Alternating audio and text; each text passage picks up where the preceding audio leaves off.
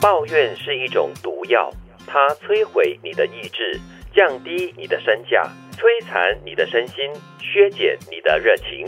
抱怨命运不如改变命运，抱怨生活不如改善生活。看来这抱怨还真是一个毒药。嗯，因为你在抱怨的时候，先说哈，在生理上，你的身体里面哈可能会有一些那个化学反应，都是负面，都是很不好的。这些东西呢，在你不知不觉当中，它已经开始在侵蚀你的身体了。嗯，哎，我还真的相信呢，就是一个人经常生气的话，嗯，这个负面的情绪，我们讲身心是一体的嘛，对这个负面的情绪就会慢慢的影响到你的，比方说你的细胞，对那细胞长期在这样的一个磁场里面，呃，活动着的话，久而久之，还真的可能说不定会变成癌细胞。就是有这样的一个说法了，生气呢太久或者是常常生气的话，也会让你生癌了。嗯，所以真的是不要抱怨。新加坡人可能要听好这句话了，因为新加坡人有名的就是很喜欢 complain 嘛，我 们就说 complain king and queen 哈，站出来这样子、哦，你在讲我吗？啊？是啊，你看不打自 招。其实哈，我们回头来看一下呢，如果你一直处在一个抱怨的心态当中的话呢，表示说你心里有很多的不满，对有很多的怨恨，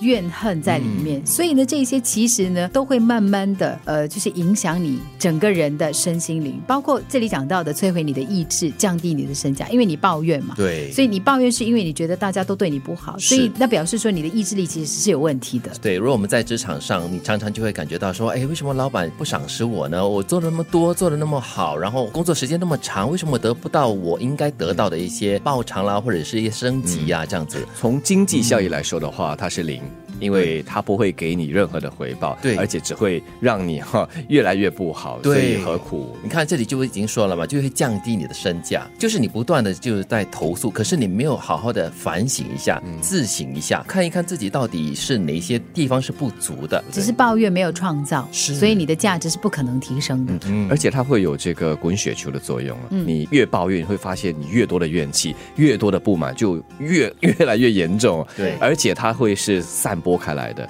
它会牵动着你旁边的人跟你一起抱怨。哇，这个就是厉害了。更严重的就是他对你的心理的伤害。其实你会发现有很多可能他有心理问题，跟面对心理挑战的朋友，可能是忧郁症、焦虑症。嗯对，这些其实很多时候都是从抱怨开始的，因为他觉得生命当中有太多的不足、不好、嗯不完美，然后他就给自己很多负面的评价。对，什么东西都不好就对嗯了。其实不只是在职场上了，就在感情上，不管是亲情、友情或者是爱情，嗯你就是不断的投诉你的家人，或者是你的另外一半，或者是你的朋友对你怎么不好。然后为什么你自己不想一想，你到底是有什么地方是做的不让他们开心，嗯或者是让他们讨厌你的呢？要一下子啊，从抱怨到不抱怨还真难了。所以刚才杰奇提到的一个关键词，那是一直，就不要一直嘛，从慢慢的、慢慢减到什么碎碎念开始偶尔啦，，偶尔碎碎 念。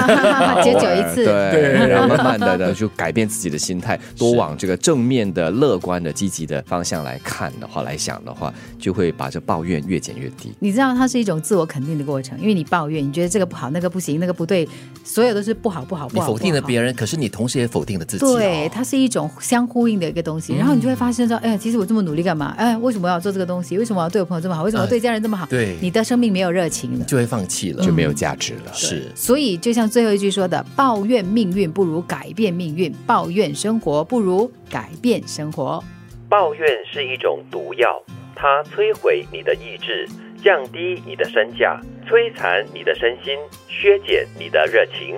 抱怨命运不如改变命运，抱怨生活不如改善生活。